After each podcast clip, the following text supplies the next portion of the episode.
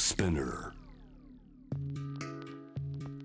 グローバーがお送りしています。J-Wave シャムダプラネット。さあここからは日本ではなかなか聞けない海外最新ニュースをあちらにお住まいお暮らしになっているコレスポンデントの方に伺います。今日はシドニー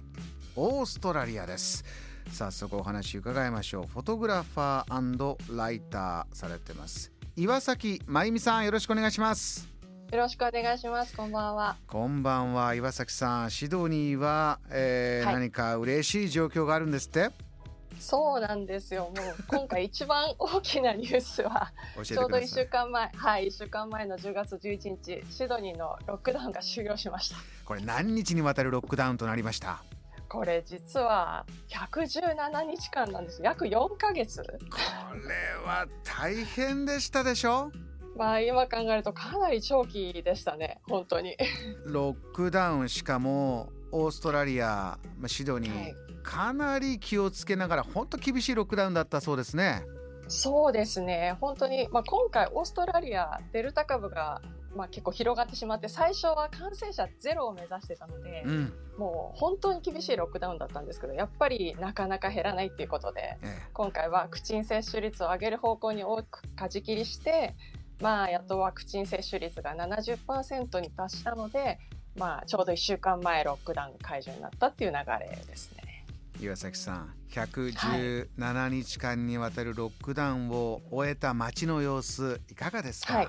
あの実はロックダウン月曜日に解除されたんですけど1週間ずっと雨だったんですよね。これはショック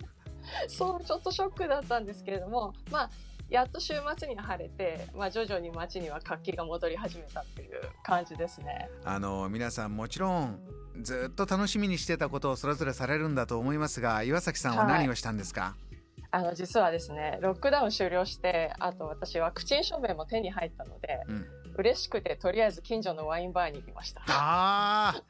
ーお酒をお召しになったはい。あのお店に入ってねゆっくり席に座るっていうこういう本当に長い間していなかったので、うん。こうただ席に座ってワイン飲んでるだけなのになんかこうものすごく満たされたというか。あと通りを歩いていてお店に電気がついてたりとかあと店内から人の声が聞こえるだけでもちょっとなんだか感動しちゃいましたね。はあ当たり前に楽しんでいたもの4ヶ月ぶりもう心のね奥から出てくる喜びがあったんですね。そうですねあと結構あるあるだと思うんですけどええ私の中ですごい大きかったのはロックダウン中って外出スーパーとかの買い出しとかエクササイズのみが許可されていたんですね。はい、なので外出する時ほぼ100%スニーカーとヨガパンツだったんですよ。そうか。それ以外の用事がないから目的が。そう。なんですよ。でそれがお化粧してこうおしゃれしていい靴履いて堂々と外出できるっていうのが想像以上に新鮮ですごく幸せな気持ちになりました。岩崎さんのこの弾む声から伝わってきます。ここからそちらのね南半球ですから季節はどんどんどんどん暖かくなってねえ良い陽気になってきますよね。そうなんですよでこれから、ね、シドニーは徐々にこう春から初夏にかけてすごく私個人的には一番大好きな気持ちのいいシーズンなんですけど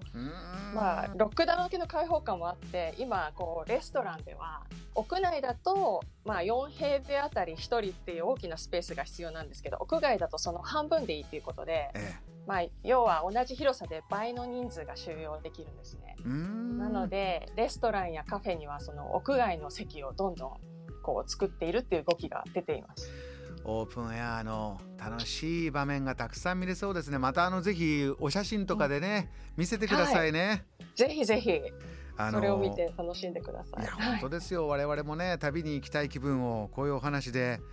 なんか素敵な気持ち味わわせてもらってます。海外旅行とかはいかがですか？少しずつ国境の様子ってのは変わってきましたか？そうなんですよ。オーストラリア国境封鎖していたので、ねではい、それが11月1日からいよいよあのニューサウスウェールズ州だけなんですけどいよいよ国境をオープンするっていう発表がありました。一つのニューサウスウェールズ州は海外と行き来いい。よということになったんですか、そうなんですよ。うーん。これが約20ヶ月ぶりっていうちょっとびっくりする長さなんですけど。いやーどんな話になってますか？今これについてははい、それがシドニーのあるニューサウスウェールズ州なんですけどただシドニーは今ワクチン接種率80%いってるんですけど同じ州でもそこに達していないところがあってまた州内で旅行ができなかったりとか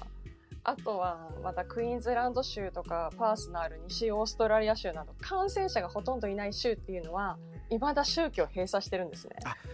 なるほど日本でもあの本当シビアな状況の時にうちの県は本当今ギリギリで感染者も増えてなくてこの医療状態でキープしたいからなるべく来ないでくださいよという呼びかけあったことありましたね。そういう感じなんですよ。なのでなぜか海外旅行には11月1日から行けるのに国内旅行はできないよっていう変な状況が起きそうなんです今。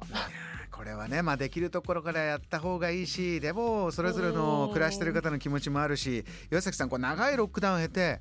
元通りにパーってなりたいっていう人もいれば、いやそれこそまたあんなことは起こしたくないから新しいライフスタイル気をつけながら行こうよ。いろんな様子も出てきてますか？いかがでしょうか？そうですね。今回ロックダウン解除がちょっとワクチン接種率で決めてロックダウン解除だったので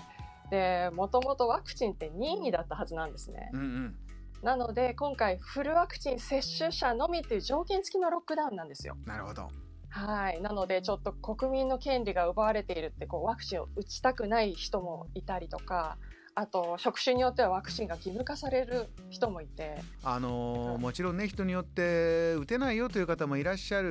んでしょうからそねうんそのあたりは、えーここからそれこそじゃあオーストラリアがどうなっていくのかまたニュースを教えていただきたいと思います最後に岩崎さん、はいあの、日本のジャム・ザ・プラネットリスナーに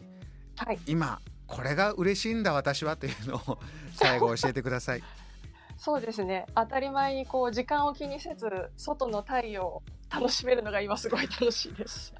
岩崎さんいい季節、はい満喫してください今夜ありがとうございあましたりがとうございました。シドニー在住フォトグラファーそしてライターです岩崎真由美さんのお話伺いました Jam, the planet.